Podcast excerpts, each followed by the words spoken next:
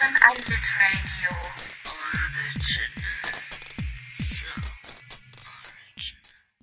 The situation is complex and extremely difficult to grasp within the framework of the experiment.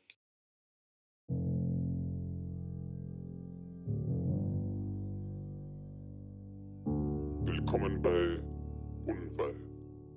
Um nichts, wie eigentlich immer. Eine Essay-Reihe von hier entscheidender Zufall und die potenziellen Sätze, die Kinesis der Wörter, der Bedeutungen und deren Zukünfte, über das, was gesagt wird. Der diesmonatige Impuls heißt evolutionären Träume zu erfüllen, anstatt aber die pathologischen Wesen Das hier ist Folge 1. Versuch über die Altersmüdigkeit. Früher kannte ich nur Punkte, kaum Kommata.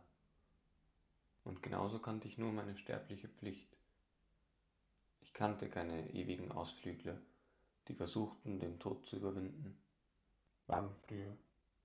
Früher, also damals. Dieses Wort trifft es besser, als meine Mutter mir das Waschen der Kleider beibrachte zum Beispiel.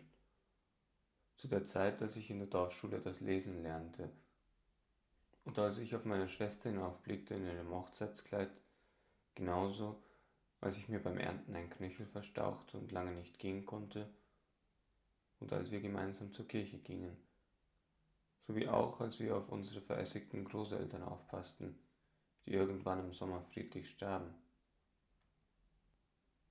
Nie dachte ich an einen Ausflug, an ein Verlassen der mir gegebenen Ränder. Ich habe nie einen Fuß außerhalb dieser Insel, außerhalb Sardiniens gesetzt. Alle meine Bücher habe ich hier gelesen, kein einziges hat jemals einen anderen Boden berührt als diesen. Zeit zum Lesen hatte ich aber auch nur, wenn die Arbeit erledigt war. Zeit meines Arbeitslebens bin ich jeden Tag mindestens zehn Kilometer gelaufen, um meinen Pflichten nachzugehen. Holz schleppen, Weinreben pflegen, Oliven ernten, Tiere versorgen, Felder bestellen. Nicht zuletzt kümmerte ich mich um einen Haushalt mit sechs Kindern und einem Ehemann. Mein Leben bestand aus viel Arbeit. Was für eine Arbeit? Die Arbeit zu überleben in einem Körper, der stirbt. Das ist im Wesentlichen nicht anders als heute. Wirklich anders ist nur, wie diese Arbeit vernommen wird. Und genauso wird das Sterben auch vernommen. Heute ist die Arbeit und somit auch das Leben ein Fortstreben. Es genügt nicht mit einer Zufriedenheit. Es benötigt die Ekstase. Genauso genügt es nicht mit dem natürlichen Tod. Es muss eine Unsterblichkeit gefunden werden, die den Tod als Krankheit besiegt. Doch ein unendliches Leben ist nicht unbedingt ein gesundes Leben. Ein Bekannter, seinen Namen habe ich vergessen, behauptete einst, was früher Gesundheit gewesen sei, sei heute Fitness, ein andauerndes Verbessern des Verbesserten. Und dem stimme ich zu. In dieser Lebenslinie der Ekstase und des Fitness gibt es keine Punkte, nur Kommata. Keine Pflichten, nur Ausflüge, keine Hinnahme, nur Weiterreise. Heute mehr als früher ist das Leben eine andauernde Arbeit. Und alles, was für die Arbeit gilt, das gilt auch für das Leben. In diesem unsterblichen Fitness zu leben bedeutet, in keiner horizontalen Lebenslinie, sondern in einer ewigen, exponentiellen Lebenskurve zu leben. Die jungen Menschen denken und leben nur noch im Exponentiellen. Paradoxerweise glauben sie, dass die Welt in Arbeitern und Lebenden geteilt werden kann, dass sie den Nichtarbeitern angehören, dass das Erstrebenswerte das Leben ist, die Arbeit währenddessen nur ein Unglück der Armen. Hier ist Arbeit etwas Ursprüngliches, so ist es gemeint. Und sie, die Nichtarbeiter, die sie glauben zu sein, sind das Zukünftige, das meinen sie. In der Arbeit sieht der junge Mensch das Altern, den nahen Tod, im Leben eine Hoffnung auf Genuss und Jungsein. Mit dem Begriff des Lebenden kultivieren sie eine Täuschung, die nur in jungen Körpern funktioniert und alternde Körper ausschließt. Die Welt der Zukunft will immer jünger sein, immer lebendiger, deswegen erträgt sie immer weniger einen Tod.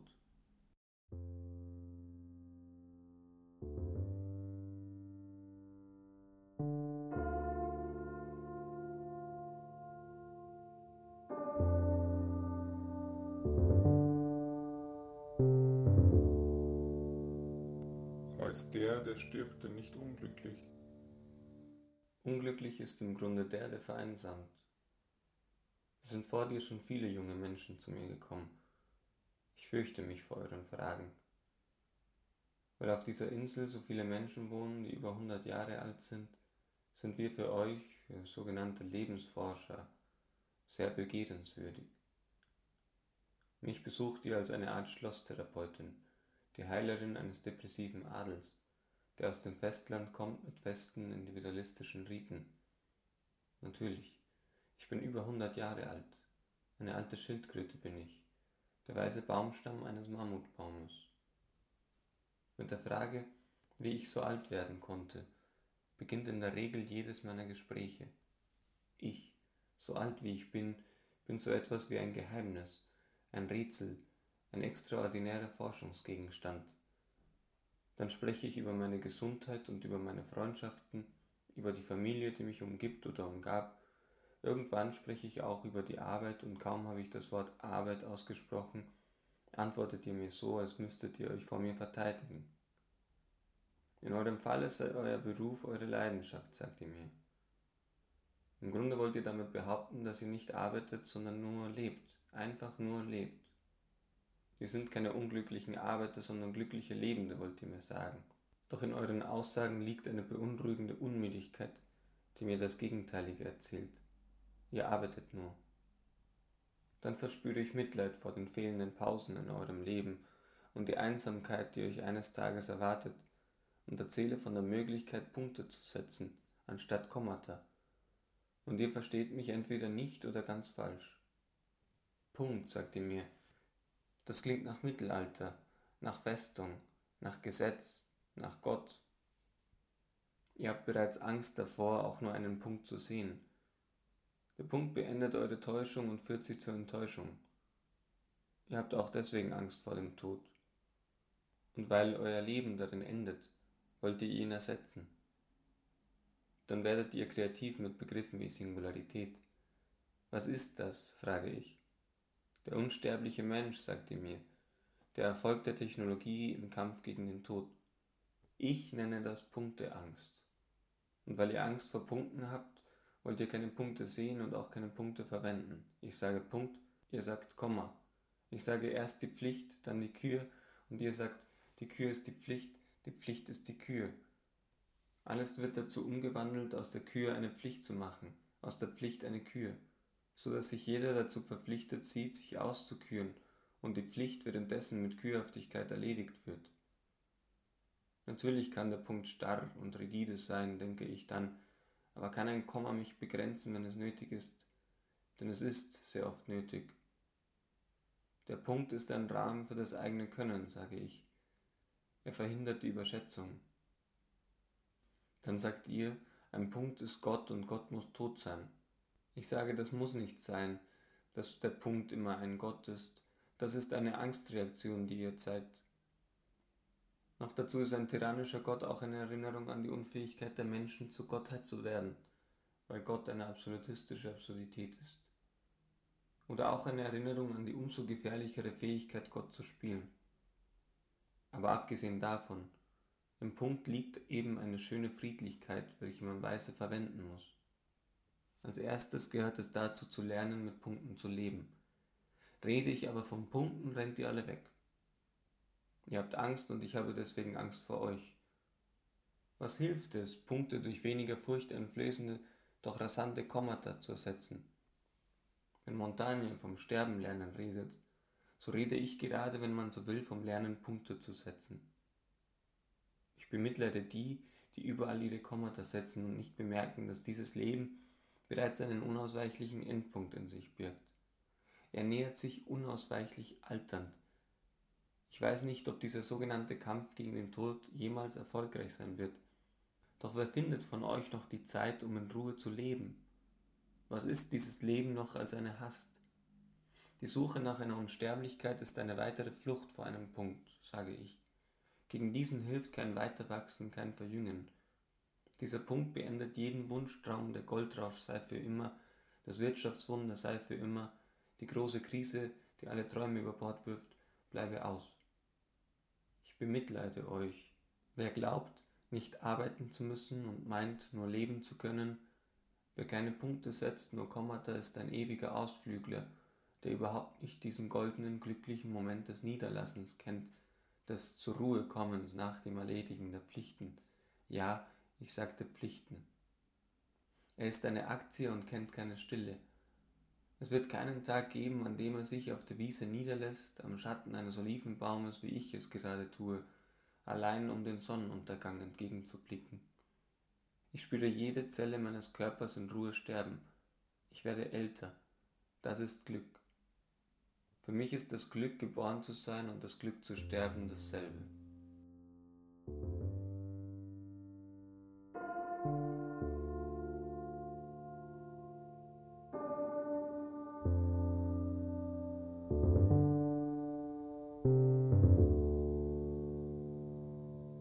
Was ist dein Ziel?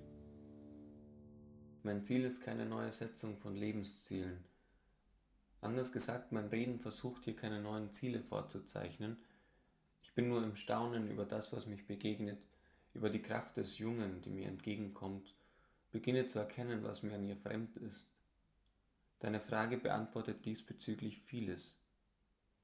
Im jungen Körper benötigt alles ein Ziel. Ich gehe ja so langsam, ich bin eine Schildkröte, ich bewege mich kaum. Wo soll ich denn noch hinzielen? Ich bin ein Baum, der unfassbar alt geworden ist, und vor mir steht eine zappelige Blaumeise, die so alt sein will wie ich. Das ist ihr Ziel. Ich habe aber keine Eile. Ich spaziere nur zwischen den Gedanken, die im Übrigen genau die Gedanken sind, die sie gerade sind, weil sie es sein müssen. Ich habe keinen Anspruch, meine Gedanken zu dem zu machen, was sie sein sollten. Auch mein Leben hat kein Ziel, zumindest nicht eins, über das ich entscheiden könnte. In meinem Zustand in der Sonne bin ich ein Wesen, das alle Wesen ist. Weil ich alle Wesen bin, kenne ich keine und gleichsam alle Wesenseigenschaften. Hier kann ich jeder sein, selbst mein größter Gegner. Ich rede nur, indem ich meinen Gedanken zuhöre, ich bin ganz für mich, lasse jede Stimme vorbeiziehen. Ich stehe auf keiner Bühne, auch wenn du mich zu einer Bühne machst, wenn du mir zuhörst. Ein Baum ist für eine junge Blaumeise etwas Langweiliges. Es will einen so langsamen Körper nicht zusehen. Ein Baum und eine Schildkröte sind kein geworfenes Speer. Die Handlung der Erzählung eines Baumes kennt keine brennenden Konflikte. Die Geschichte einer Schildkröte ist eine, in der vieles Kleines passiert winzige Wesen, die über den harten Rücken laufen, der kühle Atem, die Anstrengung jedes Schrittes. Ich bin die alte Rinde eines Baumes, die mehr Geschichten kennt als Geschichten, an die sich der Baum selbst erinnern kann. Meine Wörter sind unangestrengt, sie suchen nicht das Junge und Frische. Doch würdest du, gerade in dieser Rinde, in aller Ruhe nicht unendlich in der Sonne liegen wollen, unsterblich? Ich glaube an die Kostbarkeit des Augenblickes, und an seine Einzigartigkeit. Was ist mit der Unsterblichkeit als Erhalt einer ewigen Körperlichkeit, anhand einer andauernden Verjüngung? Und was ist mit der Idee einer Unsterblichkeit als ein Weiterleben in Datenspeichern? Wenn ich sage, dass ich daran glaube, dann glaube ich tatsächlich daran, wie jemand, der an eine Gottheit glaubt. Im Tod sehe ich das Ende meiner Fähigkeiten, meiner Mächte, und das ist etwas, das ich gütig anbete, ich sehe keine Schönheit in einer Welt mit Menschen, die den Punkten fürchten, denn diese Menschen beten nur sich selbst an. Sie sehen nur sich selbst, gehen immer weiter in sich selbst, suchen sich selbst, finden sich selbst, alles andere ist ihnen tot und egal. Außerdem wünsche ich mir keine ewige Wiederkehr desgleichen. Nach mehr als hundert Jahren kennt man die Welt so gut, dass man wie Salomon behaupten kann, es gibt nichts Neues auf der Erde, Nichts an einer Unsterblichkeit reizt mich. Ich sehe in all diesen Ideen eine technologische Religion, einen Technochristianismus. Die ewige Verjüngung der Körper will alles, was den Körper fehlerhaft macht, anhand technologischer Mittel reinigen. Sie will den Körper immer mehr zu dem machen, was eine Seele ausmacht, und alles das, was einen Körper ausmacht, aus dem Körper eliminieren. Das geschieht unter dem Aspekt einer sogenannten Perfektionierung. Auf der anderen Seite ist der Erhalt eines Bewusstseins in Datenspeichern wiederum nichts anderes als das gesuchte Weiterleben in Form einer Seele. In alledem erkenne ich menschliche Stimmen, die das Leben als sterbende Person hassen, an ihren eigenen Grenzen verzweifeln und ihre Zeit in konstanter Unrast verbringen. Ich glaube jedoch an die Notwendigkeit eines Endes, und dieser Gedanke gibt mir Ruhe. Wenn ich diese Ideen höre, fühle ich mich verdrängt. Ich sehe darin Stimmen, die den westlichen Hass gegen die Körperlichkeit auf einer selbstvergöttlichenden Art und Weise weiterführen. Mit ihr fühle ich mich immer mehr an den Rand gestoßen, ich sehe mich als Sterbende attackiert, die Gesellschaft will mich nicht. Wieso glaubst du das? Kein einziger ewiger Ausflügler sieht mich wirklich an. Du klingst resigniert. Immer mehr komme ich in Kontakt mit diesen ewigen Ausflüglern, die mir mein Altwerden verjüngen wollen. In meiner Rinde sehen sie nur Schuppen und Falten. Bei ihnen ist alles, was man sieht, jung und richtig. In ihnen erkenne ich eben dieses Ziel einer ewigen Jugend. Und was kommt danach? Man nennt sie zuerst die schmerzhaften Jahre der Altwerdung. Mit der andauernden Frage, ob man die junge Form bereits verloren habe, verliert man im Grunde sein ganzes Leben. Nach und nach wird man allein gelassen, mit jedem Jahr vergeht ein Freund, nun ist man alt geworden. Ich respektiere mein Alter. Ich fühle mich so alt, wie ich bin, so gesund, wie ich bin und so zufrieden, wie ich eben bin. Wirklich alt habe ich mich zum ersten Mal gefühlt, als ich mit einem ewigen Ausflüchtler gesprochen habe. Das Alter ist die Ausgrenzung, das Unbrauchbar gewordene, das, was so langsam redet, dass man in den Erzählungen keine Spannung mehr spüren kann. Das Alte ist das Kranke für euch. Was ich glaube, wird ignoriert. Für mich ist das Kranke das Einsame. Spricht man von modernen Krankheiten, vergisst man diese Einsamkeit, die den Körper unmüde macht und zerstört. Entschuldige meinen Fatalismus, aber eine moderne Gesellschaft ist eine Einsamkeitsmaschine, in der die Einsamen nur fortbewegt werden und sich nie fortbewegen. Fortschritt ist fortgeschritten werden. Es gibt Pillen, die gegen das Altern helfen sollen. Das sind letzten Endes Pillen, die gegen die Zufriedenheit wirken. Eine Sorge nach der anderen zermartert die zerjungten Körper. Fragt man mich danach, warum ich so alt geworden bin, kann ich nur sagen, weil ich nicht alleine bin und weil ich mich bewege. Aber das genügt als Antwort nicht. Für die jungen Menschen, die zu mir kommen, ist mein Alter ein Wunder. Sie nennen es eine fabelhafte Genetik, die nennen diese Insel die Insel der Hundertjährigen. Etwas muss hier in der Luft sein, sagen sie. Irgendein Wirkstoff. Wo ist das Rezept? Liegt es an der Ernährung, fragen sie mich, an der Diät, am Käse, am Brot? Was ist im Brot? Liegt es am guten Wein, am niedrigen Fleischkonsum? Oder vielleicht doch an den Bergen, an einer besonderen Bergluft, die es nirgendwo anders gibt? Sie setzen sich die Aufgabe, wir bleiben jung Dafür befragen sie mich. Und wenn sie fertig sind, gehen sie und sprechen nie wieder so intensiv mit einem alten Menschen. Irgendwann erleiden sie selbst an ihrer Einsamkeit und reden darüber nur noch mit einem Arzt oder Psychologen. So endet ihr ewiger Ausflug ins Land der Subjekte.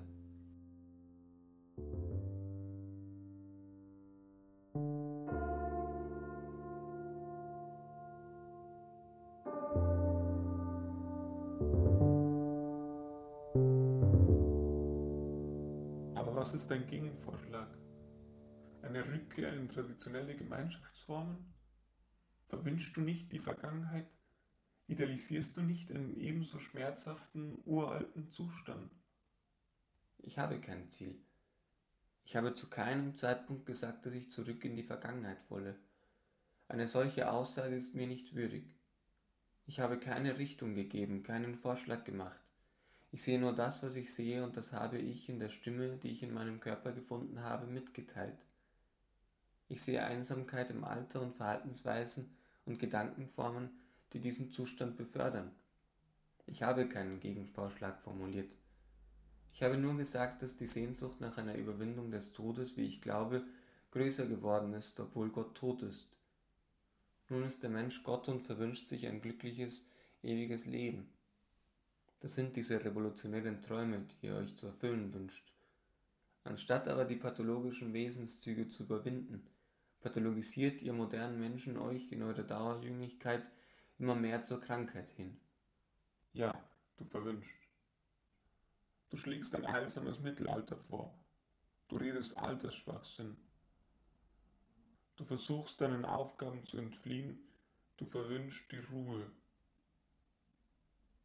Du entziehst dich einer Freiheit.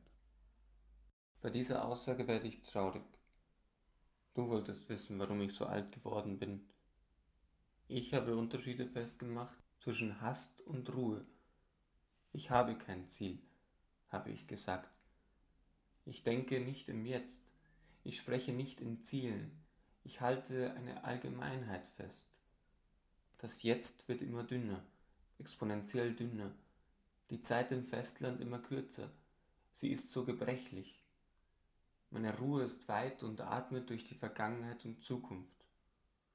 Nun habe ich angefangen mit dir zu sprechen und meinen sterbenden Körper und die Sonne und den Schatten und den Wind nach und nach vergessen. Ich habe für dich wie eine Blaumeise geredet, im Jetzt, nicht wie ein Baum in seinen Wurzeln und Blättern. Du hast mich gezwungen, wie du zu reden.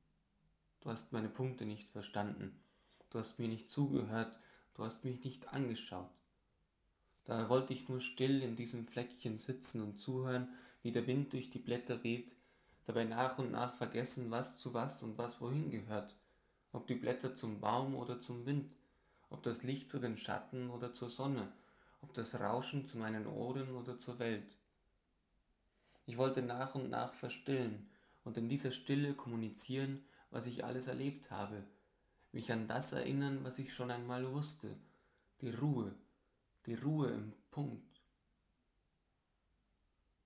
Die Ruhe ist der Versuch, sich nicht eingesogen zu sehen in der Sphäre einer Welt, die nur Menschen beinhaltet. Nenn mich einen Ignoranten, daraus will ich mich wieder entziehen. Lass mich alleine, ich werde mich zum Schlafen hinlegen. Und wie schläfst du? The situation is complex and extremely difficult to grasp within the framework of the experiment.